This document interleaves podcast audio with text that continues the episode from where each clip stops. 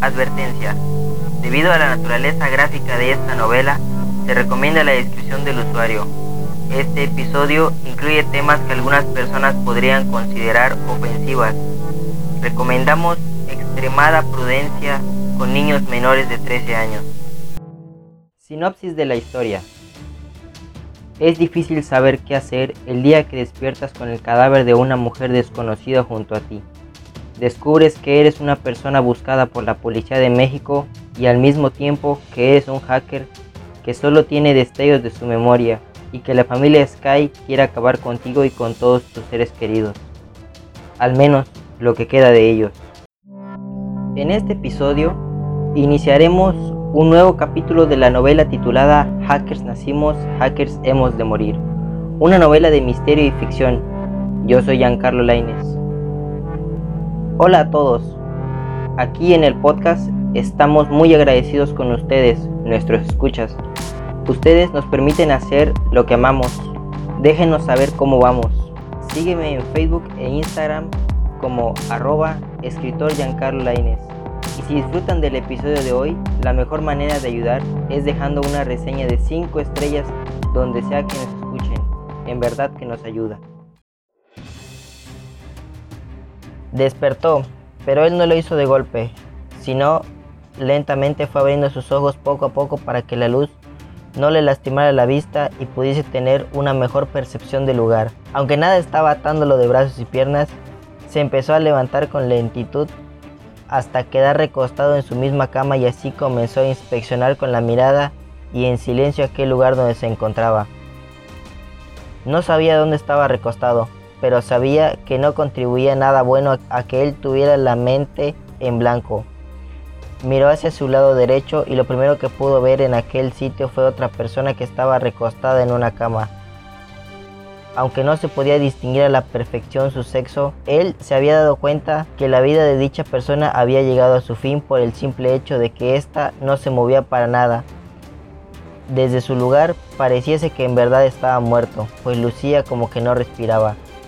Él tan solo dejó de concentrarse en lo que sea que le estuviese pasando a ese cuerpo solo para pasar a concentrarse en su propia situación, que aún no podía concebir. Miró hacia el techo y nada más oír la decoración que había en este y en las paredes podía suponer que estaba en un hotel. Pero al contrario de tratarse de uno de clase, este debía ser de uno de los más baratos de los que había estado. En aquella habitación, por lo que estaba a su vista, se lograba alcanzar a ver una cama para dos personas en la que recién había despertado, tres ventanas a lo lejos y un escritorio de madera con un espejo colgado en la pared. Sin más con qué quitarse el aburrimiento, las preguntas sobre su situación se hicieron presentes. Preguntas como ¿quién soy? ¿En dónde estoy? ¿Y qué hago aquí? comenzaron a surgir en su mente de una manera fugaz y repentinamente hasta el punto en el que ni siquiera él pudo responderse todo lo que planteaba con sinceridad. Tuvieron que pasar unos cuantos segundos más para que él decidiera que era seguro y que había llegado el momento de levantarse de la cama, aunque tampoco podía decirse que era un lugar seguro dado que había un cadáver junto a él. Aún así, con todo el ambiente en el que estaba metido, decidió sentarse en la cama y su mirada se concentró unos cuantos segundos en el cadáver. Este estaba tapado por unas mantas impregnadas de sangre que le cubrían gran parte del cuerpo. El muchacho le fue quitando poco a poco las mantas para revelar quién era la persona que estaba detrás de aquellas sábanas. Le llegó un miedo muy profundo al ver. Se trataba de una mujer completamente desconocida para él, la cual en la parte de la frente tenía una bala incrustada justo en el medio. El chico no sintió nunca asco o dolor al ver el cuerpo de aquella mujer inmóvil y sin vida encima de la cama. Solo por respeto a la mujer de la que había muerto, el muchacho volvió a tapar con la misma manta.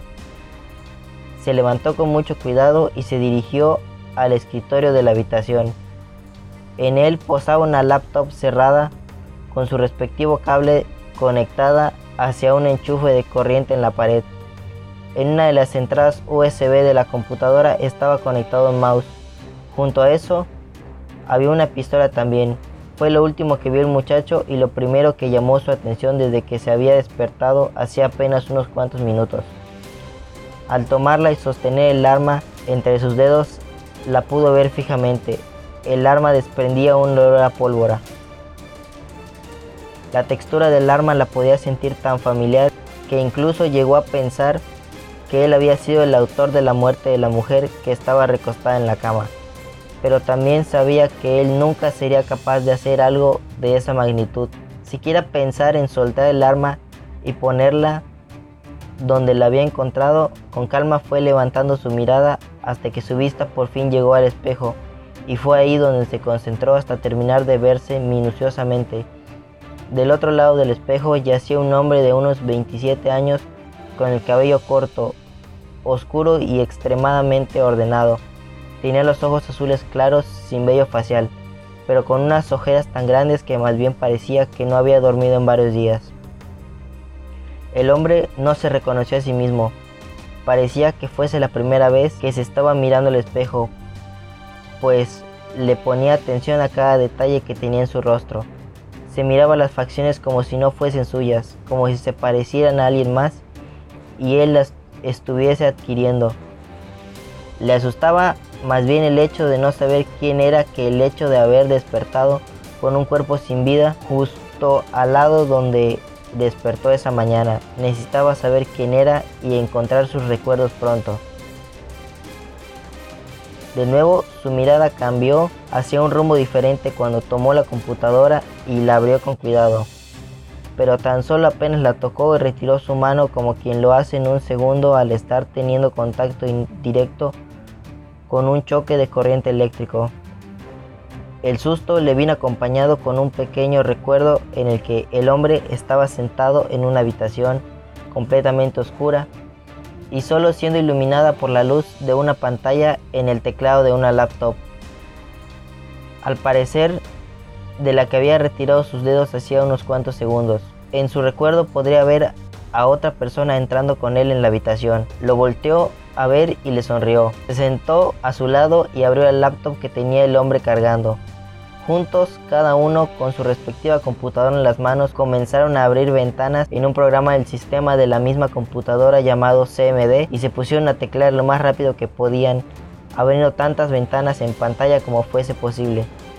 Cuando su recuerdo al fin desapareció, entonces él tomó de nuevo con un poco de valor para abrir la laptop que se encontraba aún sobre el escritorio tomó asiento y de primera instancia estaba abierto en pantalla el Mozilla Firefox con un número aproximadamente de 20 pestañas y sin dudar comenzó a inspeccionar todas y cada una de las ventanas con un detenimiento intentando ver algo que le hiciese responder todas esas preguntas que se cuestionaba con tanta frecuencia. Entre todas ellas solo había una que le pudo llamar la atención al muchacho y esa página era de Facebook. Estaba iniciando su perfil uno de los muchos falsos que se encontraban abiertos, pero no era exactamente eso lo que le llamó la atención, sino fue la foto que tenía uno de los perfiles. Se trataba de una mujer, la misma que estaba muerta de un disparo en la frente y recostada sobre la cama con una manta ensangrentada. Al parecer se llamaba Berenice Miller. Berenice, Berenice, se decía una y otra vez en silencio porque él conocía ese nombre, pero no sabía dónde lo había escuchado o de quién era. De nuevo, su atención fue arrebatada cuando vio que había una mochila escondida debajo del escritorio y dejó de importarle la computadora y entonces le prestó la atención que se merecía a la mochila. Tal vez en ella pudiese encontrar un poco más sobre lo que le estaba sucediendo. La tomó y la puso sobre el escritorio haciendo con cuidado a un lado la computadora. Observó con detalle el contenido y se fijó que no había mucho, tan solo una cartera, dos botellas de agua, unos cuantos bolígrafos y una libreta. Incluso siguió buscando dentro de la misma mochila en cada uno de los zippers para encontrar algo más que pudiese utilizar, pero no consiguió encontrar nada más que le ayudara a recordar. Dentro de la cartera se encontraba un fajo de billetes y varias identificaciones. Quedó un poco más confundido al intentar saber cuál era su nombre en realidad, pues en cada identificación había con un nombre diferente y solo había algo que no era cambiante, su foto en la esquina superior izquierda. Todo lo que había sacado de la mochila regresó a estar en su interior, pues entonces vio la hora y la fecha que tenía marcada la computadora. Eran las 9.45 am, 16.04.16. El muchacho agarró aquella mochila, puso el arma dentro de la misma y luego se la colocó en la espalda. Vio por última vez a la mujer que estaba recostada sobre la cama y luego salió de la habitación caminando como pudo. Era seguro que alguien vendría a limpiar. No sería nada bueno si lo encontraran a él dentro con un arma. De inmediato, cuando el muchacho salió de la habitación, solo pudo encontrarse con un entorno demasiado hostil y acabado.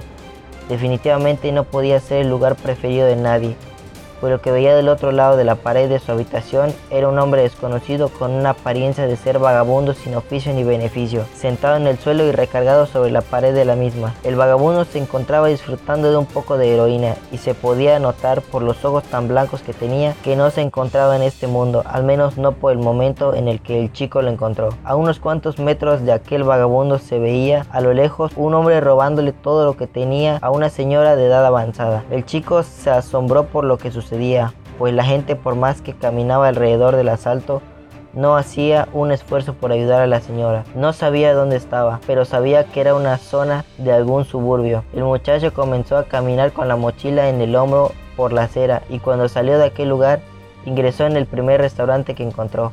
Se sentó en una silla, pidió dos hamburguesas. Recién el hambre le estaba cobrando factura, pues parecía que tenía muchísimo tiempo que no había comido nada. Mientras que la mochila se estaba preparando, sacó su laptop y comenzó una gran búsqueda dentro de la misma computadora en todos los archivos que había en ella. No importaba qué fuera lo que estuviera buscando, sino encontrar aunque sea solo una pizca de algo que lo hiciese recordar. Por lo menos deseaba conocer su nombre. Después de bastante tiempo, nada parecía hacerle útil al muchacho. No podría encontrar más que películas, música, uno que otro juego de computadora y demasiados programas que no podía entender aún. Aunque aún no comprendía qué era lo que le estaba sucediendo, por lo menos tenía una visión de lo que le gustaba al usuario de la computadora. Música de rock como ACDC, Slash and Miles Kennedy. Así fue como él se estaba manteniendo en lo que la comida aún no llegaba a él, buscando entre tantos gigabytes de almacenamiento algo que le pudiese servir.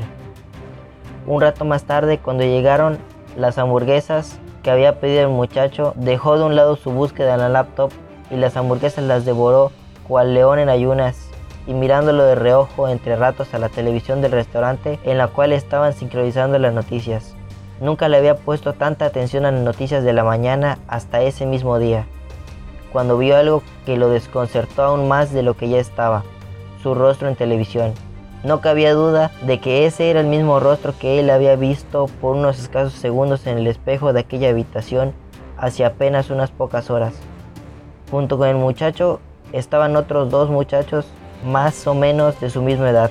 En el televisor no parecía ser una noticia como tal, sino más bien una advertencia para toda la población de México. La presentadora de las noticias estaba detrás de un escritorio con unos papeles en la mano, leyendo mientras que intercalaba su vista para mirar hacia la cámara y lo que decía con mucha seguridad. Estos tres hombres que están en pantalla se encuentran armados y son altamente peligrosos.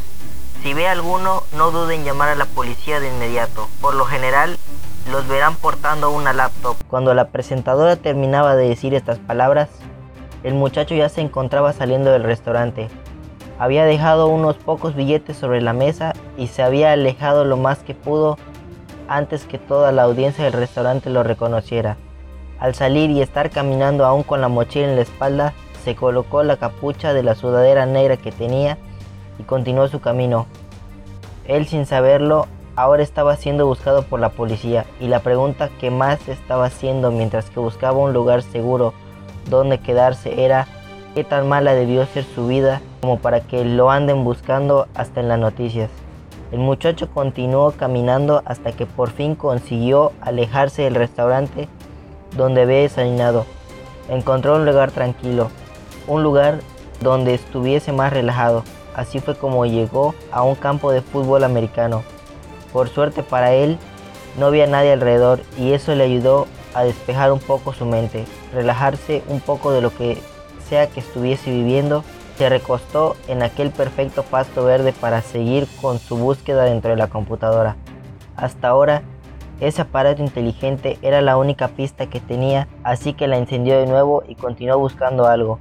Tan solo después de media hora por fin pudo encontrar algo que le parecía ser una buena pista para él. Se trataba de un video. Le dio varios clics y el programa de video se inició al instante. En el contenido del video se podía mostrar a simple vista que era la grabación de una cámara en la que aparecía junto a él otros dos muchachos que habían salido en el aviso. Él aún no sabía si eran sus amigos o si se trataba de sus cómplices. Se apreciaba en el video que todos se encontraban en una habitación muy bien iluminada con tres mesas y tres sillas.